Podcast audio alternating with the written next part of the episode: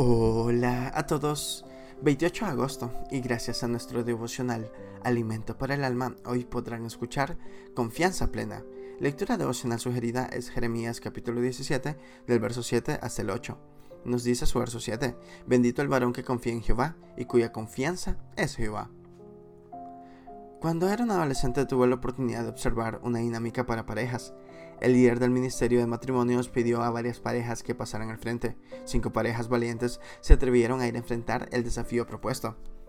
Mientras el líder explicaba, los participantes tenían diferentes reacciones, algunos muy nerviosos, otros no paraban de reír y otros permanecían callados.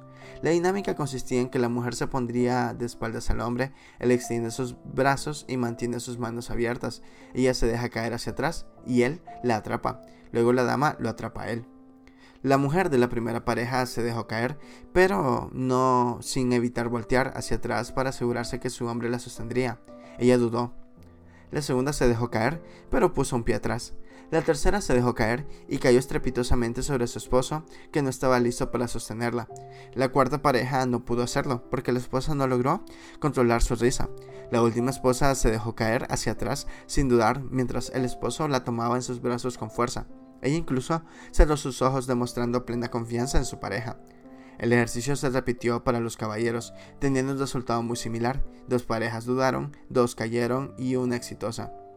El líder compartió la reflexión y la lección que dejaba la dinámica. La mujer debe tener plena confianza en su esposo y viceversa. El cristiano debe confiar en Dios. ¿Confía en Dios? ¿Se dejaría usted caer hacia atrás depositando su fe en que Dios lo sostendrá?